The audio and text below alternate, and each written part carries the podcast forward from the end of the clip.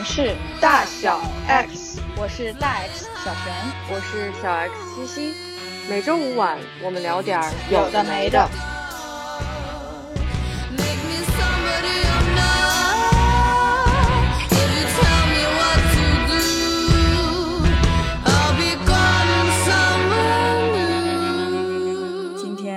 第五十四期聊一个非常非常有意思的话题，因为我这两年关于这件事情思考的也比较多，或者说体会比较多吧。今天刚好呢，西西和我都看到了这篇文章，名字叫做《中国胸罩大战》，它其实是在讲。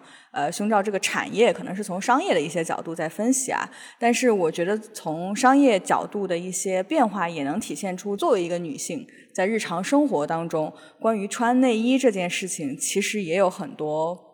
变化在发生，自己的体验也会不一样。我对于这件事，我觉得最近这几年我的变化还挺大的。对于这件事情，自己的想法，然后包括自己怎么穿，呃，我是不是在意自己的眼光啊等等。所以我觉得这会是一个很有意思的话题来讨论一下。是的，这个话题其实也是我们两个一直想要，可能从更大的角度去讨论的，就是怎么样对一些身材的凝视，或者是说一些身材的焦虑。然后以及对于自我的，比如说怎么样的舒服的状态，女性作为这个角色，对于这样的束缚是一个什么样的变化？我觉得这可能是我们想要讨论的一些角度。对，我觉得还有一个点可能是说一个更底层的，你是为了自己在做一些什么？就比如说穿衣服这件事情，你是为了自己在穿，还是为了别人的眼光在穿？我觉得这也是一个我们想要探讨的一个点吧。哎，你对于穿内衣这件事情？最近有什么，或者说这些年来，因为，因为我们俩之间的历史太长了，我们是从不穿内衣的那个年龄开始就已经是好朋友了，对吧？然后一直到这些年的发展，那其实我们是基本上是同步在成长的。你这些年来发生了什么样的变化在这件事情上？一方面吧，市场上有什么样的品牌或者单品，或者是这个品类的一些产品。从这个方面来看这个变化，还有一个就是从我自己的自我意识的方面。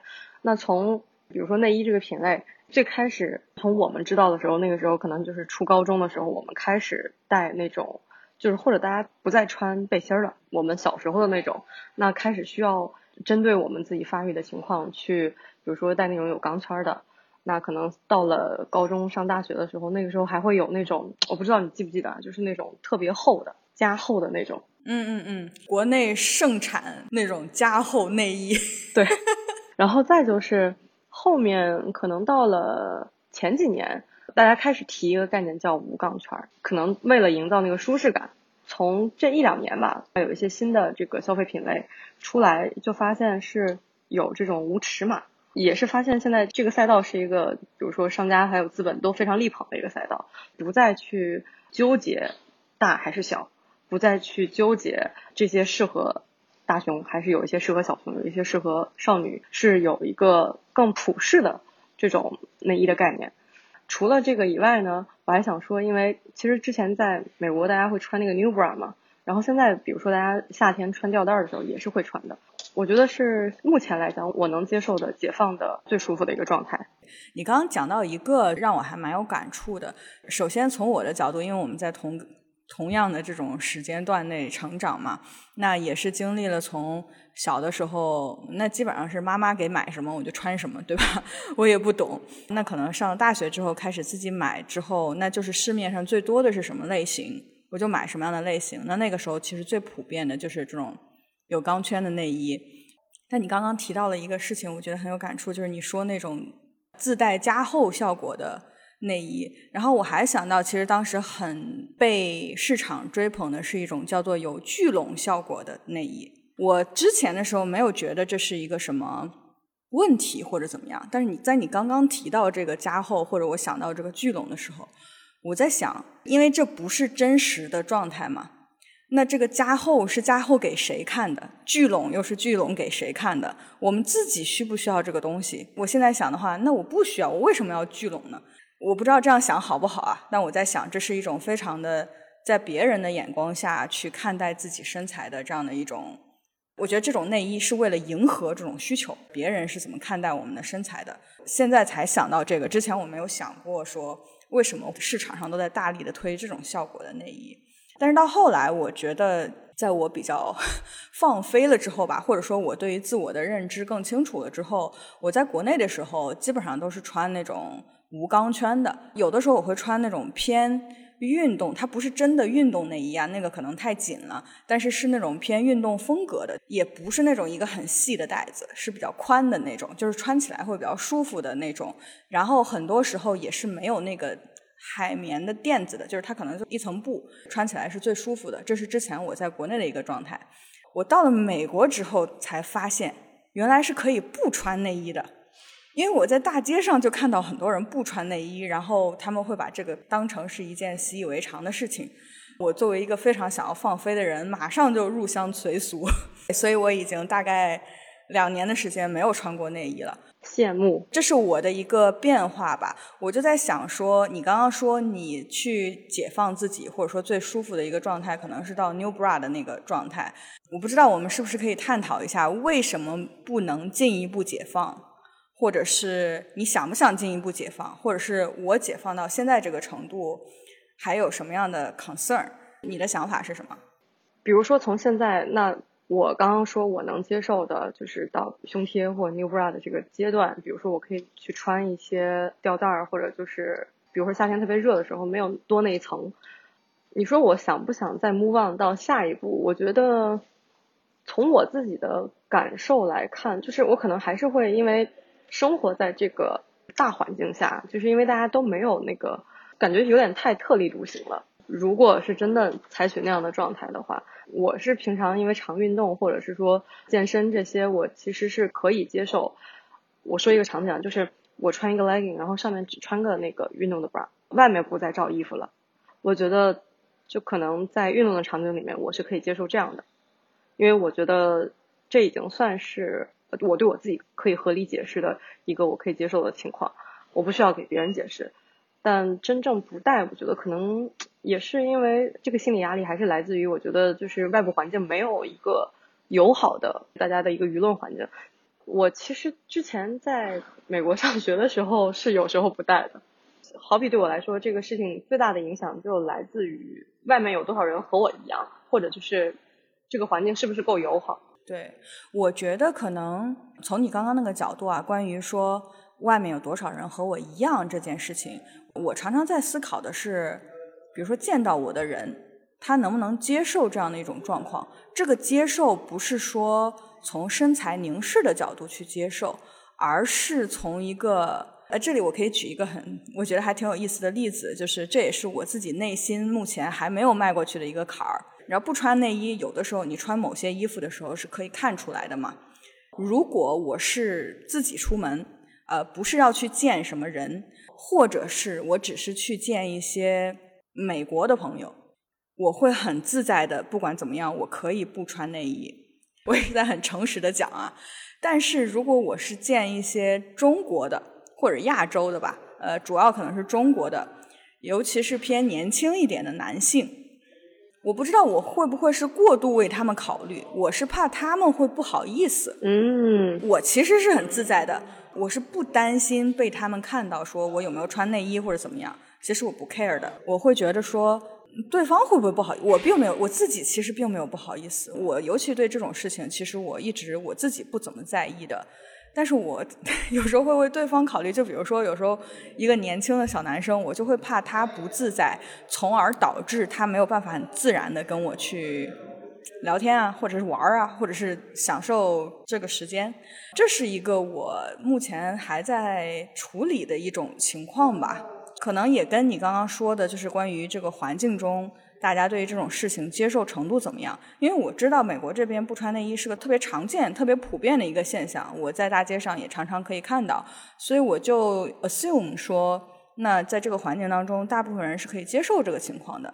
但是我不知道，比如说一个在中国长大的男生能不能接受这样的一种情况，然后我内心我就有些 concern，我希望我能克服这件事情。但我现在还没有想清楚，这算是我心里一个小小的障碍吧。这也是跟环境有关吧。有时候我也觉得，我是不是为他们考虑的太多了？这也是一个迷思。对，刚你在说的时候，我想到一个点，就是你是怎么 assume 他们就能接受，或者就是他们没有觉得不好意思，是因为他们没有因为，比如说你没穿，或者就是在你们交流、你们接触的过程当中，他没有提问，就是没有疑问，对吧？其实反推到，比如说在我这儿，就可能有时候会遇到的，比如我跟男生出去吃饭，或者是说我们呃约事儿聊天什么的。不是只在比如说胸罩这个上面上，我推到这个 legging，因为我常运动嘛，就是有可能经常会穿，比如说运动的 bra，然后是那个 legging，随便再套个外套或怎样，可能就是肩膀会露啊，或者哪里会露。我经常性的遇到男性朋友会问我，哎，你怎么穿成这样就出来了？从我自己的角度，我没有觉得这是个问题，但是我只能说这是一个现象，就是。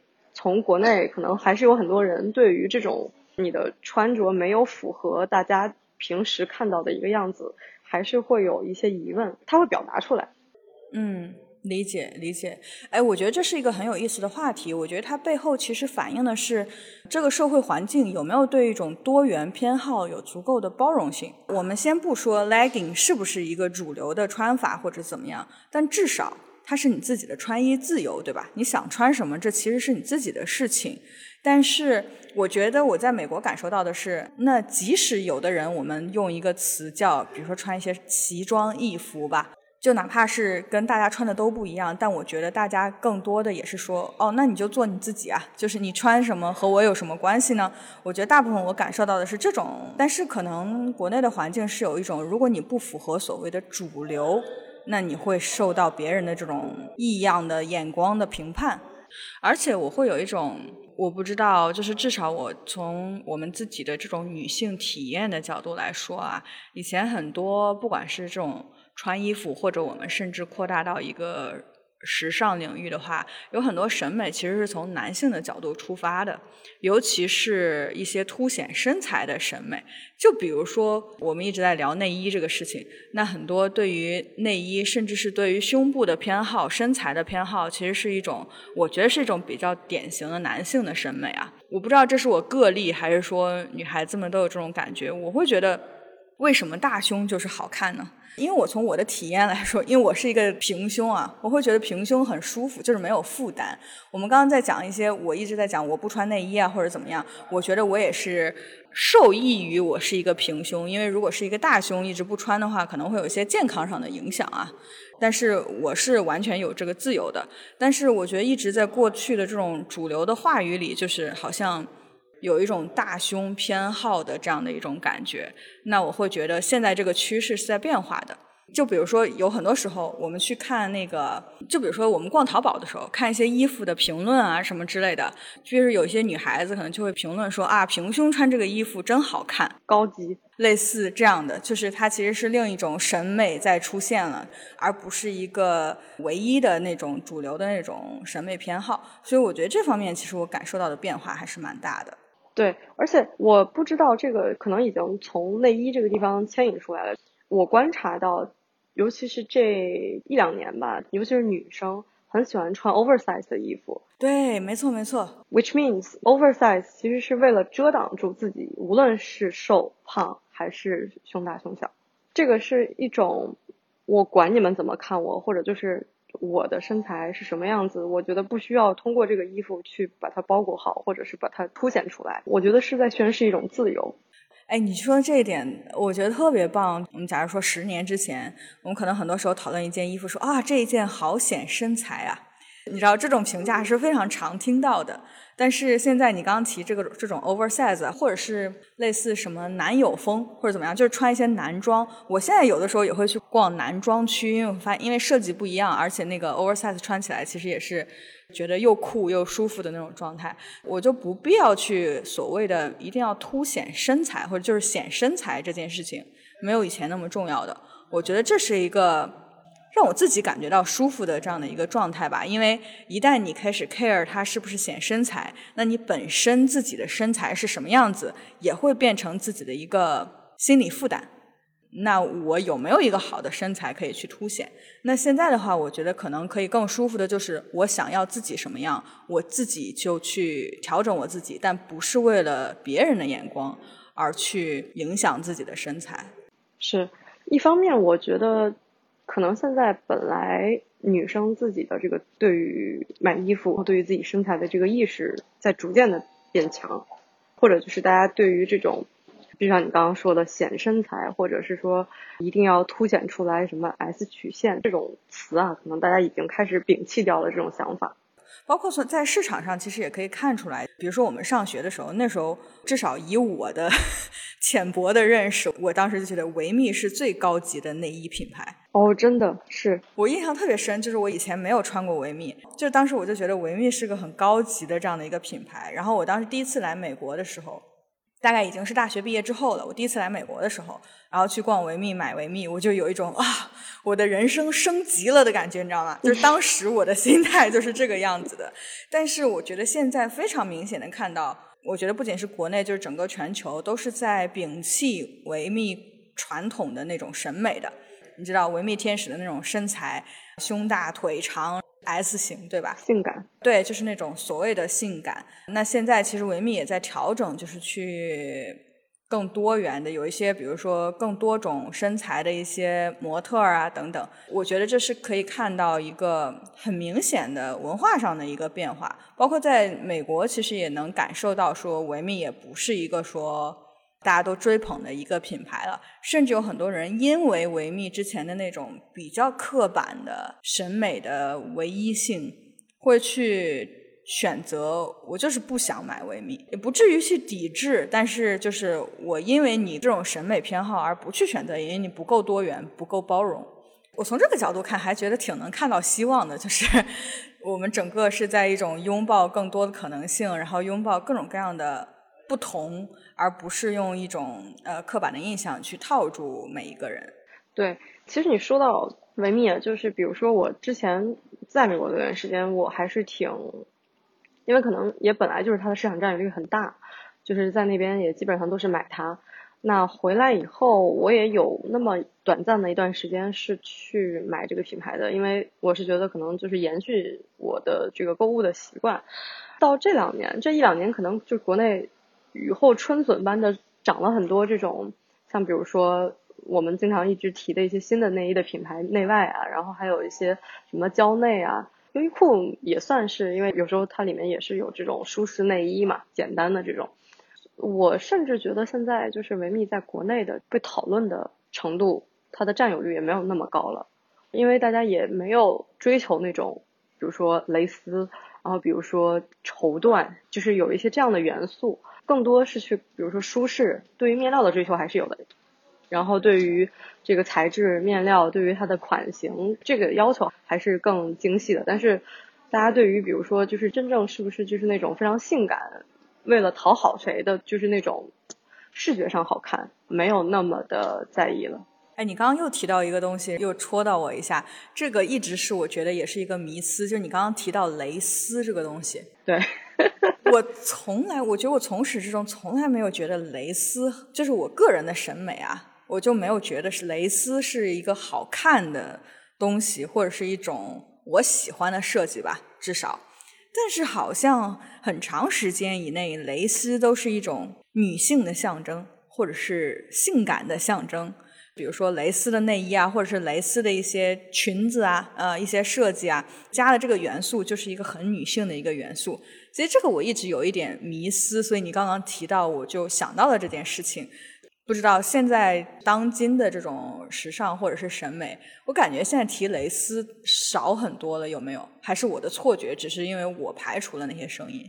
我不知道 你有没有这种感觉，但是我至少现在觉得，也可能是我关注的。比如说品牌啊什么的不一样，我很少看到品牌或者是一些时尚圈在 Q 蕾丝这件事情了。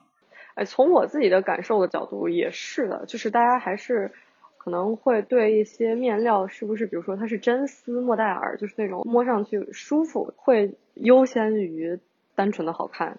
因为确实就是这种舒适感，就女生还是在解放自己的一个，尤其是我觉得它是卸下你在外面的一些社会角色，尤其是睡衣或者说有一些这样内衣的场景，确实都是你在卸下外面所有的这些角色嘛，是一个要极度舒适的一个状态。对，我觉得是一种和自己相处的状态。我觉得甚至以前的时候，可能有一些所谓的性感内衣，或者是甚至性感睡衣的这种视角，可能是从一个比如说有亲密关系的人，或者是在家庭生活里啊，属于两性之间的这样的一种，我不知道是需求也好，还是一种习惯也好。就好像说，你即使是在家里，也要展示你性感的一面，因为其实你说内衣除了另一半谁能看到呢？睡衣除了家里人谁能看到呢？那你仍旧要展示那个所谓性感的一面。那现在这种叙事，我觉得是少很多了。就你在家里，你就做自己，你就放松，然后穿让自己舒服的衣服，不需要去迎合任何人的这种眼光。我在想啊。因为刚刚我其实把除了我们说胸罩、文胸内衣以外，比如说刚刚我们还提到了 legging，然后大家对于 legging 的态度嘛，其实我我在想说，现在尤其是我只能说观察，比如说在北京、上海可能一线城市的一些情况，大家有时候确实也是这些品牌，像这些运动健身的品牌出了很多色彩鲜艳的这种 legging。已经不同于之前我感受到的，在美国，因为大家确实也穿的这个比重也比较高，就大家可能上课不限于只他只是去健身的时候，感觉大家平时上课生活过程当中也都穿一些黑色或者是说那种深色的 legging。但我感觉现在也可能是我关注的博主，要么就是我身边其实也是因为是健身的圈子，爱好运动的圈子，就大家已经把这个东西变成日常的时尚单品了。我觉得它已经跳出了。单纯只是内衣，或者是单纯，比如说只是运动的时候的衣服。对，我觉得我在美国这边感受到的是，legging 就是和其他的，就像牛仔裤或者是一条裙子等等一样，他们是平等的。就是我的一件衣服，我想穿 legging 的时候，不管我在做什么。我都可以穿，但是它具体是不是时尚这件事情，可能见仁见智啊。有的人觉得可能就是普通的衣服，有的人可以把它搭出时尚的感觉。但我觉得 in general，它就是一件普通的衣服，不需要限制它的场合。哎，我说到这里，我突然 想起来一个，你记不记得我们好像蛮早以前讨论过一个关于如何入乡随俗，在美国迅速土化。可能在第一阶段还是第二阶段，就是穿着各种运动的衣服去上课、去上班等等。因为我当时两年前我来上学的时候，我记得刚开学的时候，我还是因为我在想，哎呀，我上的是商学院，那怎么着我也得穿的 professional 一点，对吧？高跟鞋，呃，倒没有高跟鞋，但至少是比如说。我以前在国内会呃上班的时候会穿的有一点职业风，或者是至少一种轻时尚的那种感觉吧。O L，对对对。但是可能大概一两周之后，我就发现了，就是除非有那种很正式的场合，你要面试啊，或者说做 presentation 什么的，日常就是大家真的都运动装，女生全都 legging，然后男生短裤，你知道，就是都是运动系列的。然后我就很快的我就。也把自己，因为确实发现它确实舒服，然后我就迅速的拥抱了这个环境，并且像我最开始说的，发现女生可以不穿内衣之后，我就迅速的拥抱了这个趋势，我就也不穿内衣了。我觉得是一个真的是很解放自己的状态吧。是的，我其实前两天还看到一个朋友，因为他是也是去美国读书，也是商学院嘛，就是也是 MBA 的项目，他就在微博里面发。他就说他本来带了高跟鞋，然后带了所有他觉得需要就是这种正式场合穿的衣服，所有的这些东西都打包好。结果到了那儿以后，发现大家都是跑鞋，对对对，运动运动装。然后他们经常的活动就是一起出去 hiking。嗯，没错。哎，你说到这个，我现在鞋柜上真的全都是运动鞋，连那种平跟儿的小皮鞋，我现在都很少很少穿了。每天都踩着运动鞋出门，而且我现在觉得，哎，运动鞋其实也很，就也很好搭，你穿什么其实都可以穿，对，都可以穿运动鞋。你一旦接受了这种设定啊，我会觉得以前的时候我会有一种顾虑，我在一些，比如说我上班的时候穿运动鞋会不会不够正式啊，等等这样的一些想法。但现在我就会觉得，那其实都是可以的，只要不是在一些，比如说你要见什么大客户，或者是一个 类似那种大家对于着装有。真的有要求的那种场合，那其实其他的场合，你就我觉得，如果是你在一个场合因为穿什么而被别人 judge，比如说你的专业性，或者是会觉得你这个人不行，那我觉得其实那这也是需要进步的地方。哪怕是说我穿一一身运动装，我去做一个专业的事情，那其实你也应该看的是我的能力，而不是说我穿了什么样的衣服。这是我的一个感受吧。我甚至觉得，比如说穿什么，其实现在有一些，比如说发布会，或者是有一些商业场景的时候，可能这个也比较在互联网行业比较普遍，就是大家还是可能这些大佬们带来的这种风气，就是 T 恤牛仔裤嘛。那可能对于女生好像还是没有那么友好，就是尤其是在一些商业活动上的时候，还是是需要踩个大高跟，然后穿个好看的裙子、小套装什么的。对对对。那你要说到这个的话，我们也很缺女大佬啊！哎，对，就是在商业场合，真正的大佬，对吧？你这男女比例也很不一样啊。我觉得，当女性真正能撑起半边天的时候，那我们就可以穿我们想穿的衣服了，有很多话语权。对对对对对，是的，哪怕是在一个要不要穿高跟鞋这样的一个事情上，都可以自己说了算。我现在真的就是我这两年唯一一次穿高跟鞋，就是我毕业的时候。因为感觉这好像是这边的一个习惯，就是你穿那个毕业服的时候穿高跟鞋是一个比较正式的一个状态吧，就是有一种毕业的那种感觉。这真的可能是我唯一的穿高跟鞋的场景。你知道我当时来美国的时候带了两双高跟鞋来，就没有穿过。然后到现在我也并不想穿，就是我就会觉得有什么样的场景能让我愿意穿上高跟鞋呢？因为高跟鞋我觉得也是一种。怎么说呢？为什么？首先，为什么高跟鞋是一个女性专属的一个产品，一种鞋子？其次，就是为什么在有些场合会需要女性穿高跟鞋？我会觉得，那可能现在已经说服不了我了。以前我会觉得，那有一些正式的场合我要穿高跟鞋。我现在觉得，我穿一个平底的小皮鞋已经算足够尊重了，就不想再碰高跟鞋了。我觉得挺有意思的。其实，比如说啊，如果有时候是因为职场确实你在这个所处的这个环境是有 rules，那你没有办法去抵抗，就是因为这是你们这个地方、你们这个部门也好，或者就是你们整体的这个组织的一个要求，那你没有办法去改变。但是我觉得，像比如说生活场景里面，我觉得还是可以以我自己尽自己最大的努力，让自己舒服，让自己开心，已经算是对一些刻板印象的挣脱了。你刚刚讲到这一点，嗯，我也还有一个想法。你说在某些职业或者是比如说行业里有这种着装的规则上的要求，那我们从一个专业性的角度，可能确实在这些场合需要穿一些特定的着装，但我觉得它并不是不可改变的。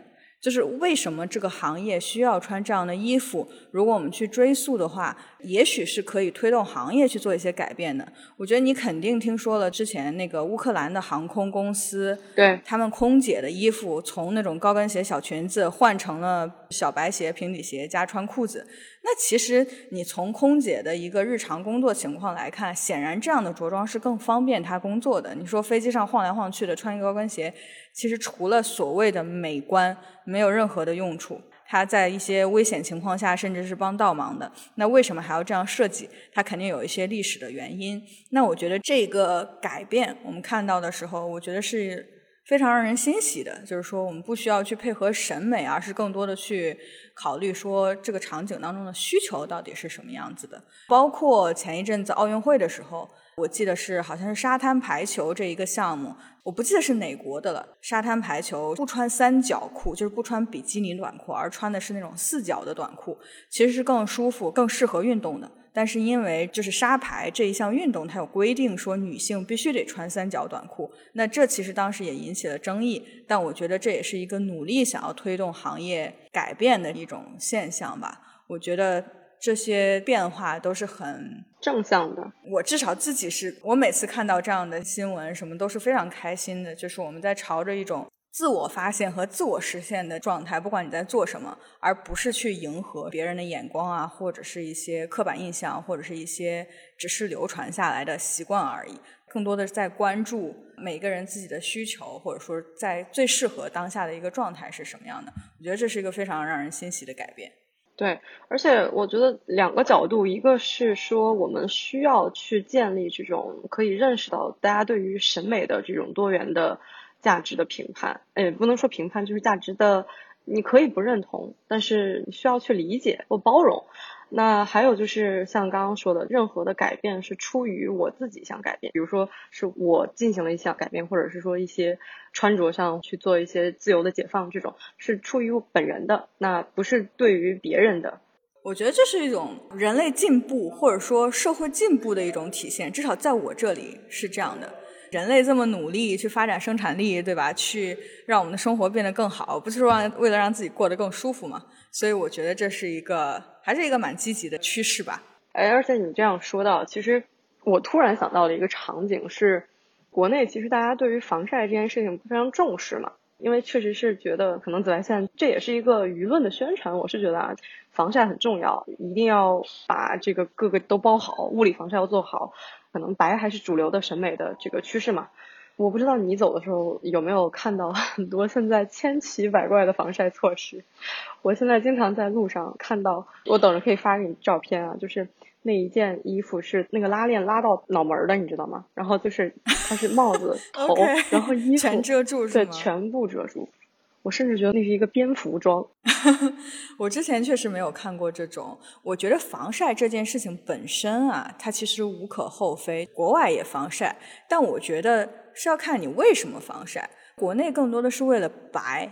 是出于一种审美的角度，觉得白才是好看的。我们不是有句老话叫“一白遮百丑”，对吧？这其实是一个很长久以来的一种审美偏好。但是像我在美国这边感受到的是，大家也蛮注意防晒的，但是是从一个不要晒伤的角度去做的。他们但凡去户外，一定会涂防晒霜的。它其实是防晒伤。我觉得也有可能是因为白人的皮肤比较容易晒伤，所以他们比较注意。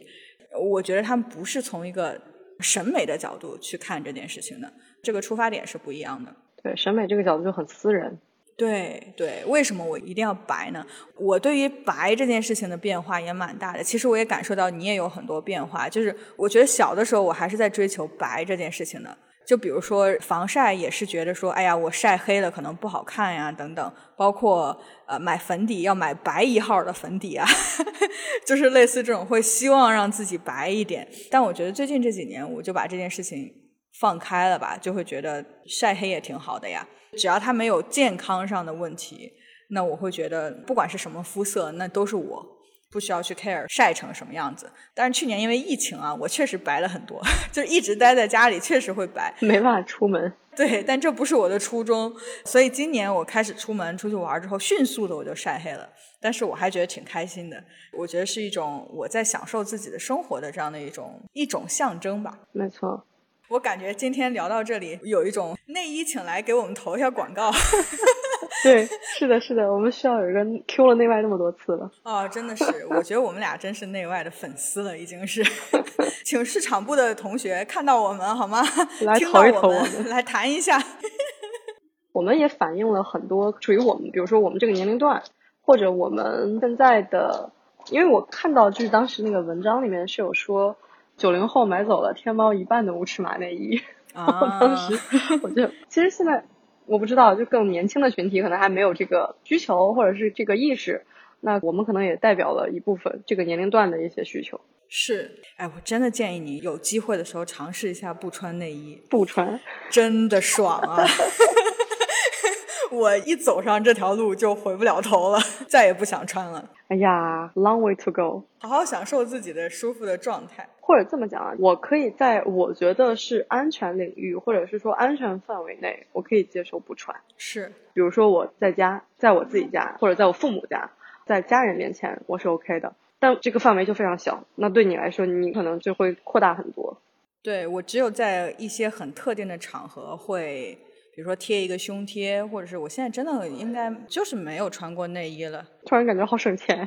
对啊，我跟你讲，真的好省钱，再也不用买内衣了，你知道吗？我觉得今天聊了一个非常开心的话题，在很多情况下，我们可以真正的做自己，我觉得这是个特别爽的一个状态，为自己而活。也确实看到了市场现在对我们这样的想法是非常友好的。是的，至少有选择了。就以前我们出去买内衣，就只有钢圈内衣这一种选择。那其实，在我们还不知道或者说还没有觉醒的时候，还没有去更多的自我探索的时候，那我们自然而然的就买那一种了。那现在有了更多的选择，那即使是比如说更年轻的小朋友，至少知道有这么多选择，他们就可以根据自己的偏好去购买了。再回到胸大胸小这件事情上，我一直觉得，因为这个是先天的条件。它是你没有办法选择的一个条件。我一直觉得可以通过后天努力改变的事情，是我们需要去怎么说的，或者可以去努力的。我觉得是别人有资格去评判我努力不到位，或者是说我的点在于我，比如说可以通过后天的努力去做到的一些事情。做好或没做好，别人是可以评判，或者是说你可以根据我的能力去认同或不认同讨论嘛。但是我先天的一些条件，别人是没有资格来，其实没有讨论空间的。讨论了有什么意义呢？对。但即使是你刚刚说的那个可以通过后天的努力去改变的，我们假设就说身材胖瘦这件事情吧，那其实是可以通过后天去改变的。那也看本人意愿吧，对不对？对，我觉得从你刚刚说的，我的理解是，别人是可以提建议的。因为他是可被改变的，但是我觉得别人是至少在我这儿，我觉得是不可评判的。即使是说他可以通过努力去改变，那也得看我想不想。对，而不是说大家都要朝着一个方向去做这个改变或者去努力。建议是好的，那我接不接受就是我自己的事情了。是的，我觉得我们的立场一直是这样，求同存异。而且希望。有时候我觉得男生也应该听一听女生的想法，去想一想是不是有些话说的不太对。我觉得我们其实是可以当面指出来的，在听到这样的话的时候，其实就是可以讲的。当然也看是一个什么样的场合啊，至少比如说朋友之间或者生活中的场合是可以直接讲的。因为我并不觉得，比如说说出这种话的男性他他坏吗？我觉得也不是，他只是不知道这是不合适的，也从来没有人告诉过他这样说是不合适的。那至少有一个人跟他讲了，那之后可能有第二个人、第三个人跟他讲，他就会意识到哦，这可能是不合适的。我觉得是一个共同教育的一个过程吧。反过来也是一样的，我觉得这种因为性别有差异的话，那其实就是多沟通、多表达，才能让互相更加的去彼此理解。没错啊，我们最后收尾又收的很好。怎么又升华了呢？我觉得是，就是因为我们平时也是感受比较多，然后遇到了这些情况，所以才特别想要能让更多人知道，或者是说能让更多人想要影响，至少是听我们节目的人。对，知道说是有人有这样的一些想法的。嗯，那我们这期就先这样了，下期再见吧。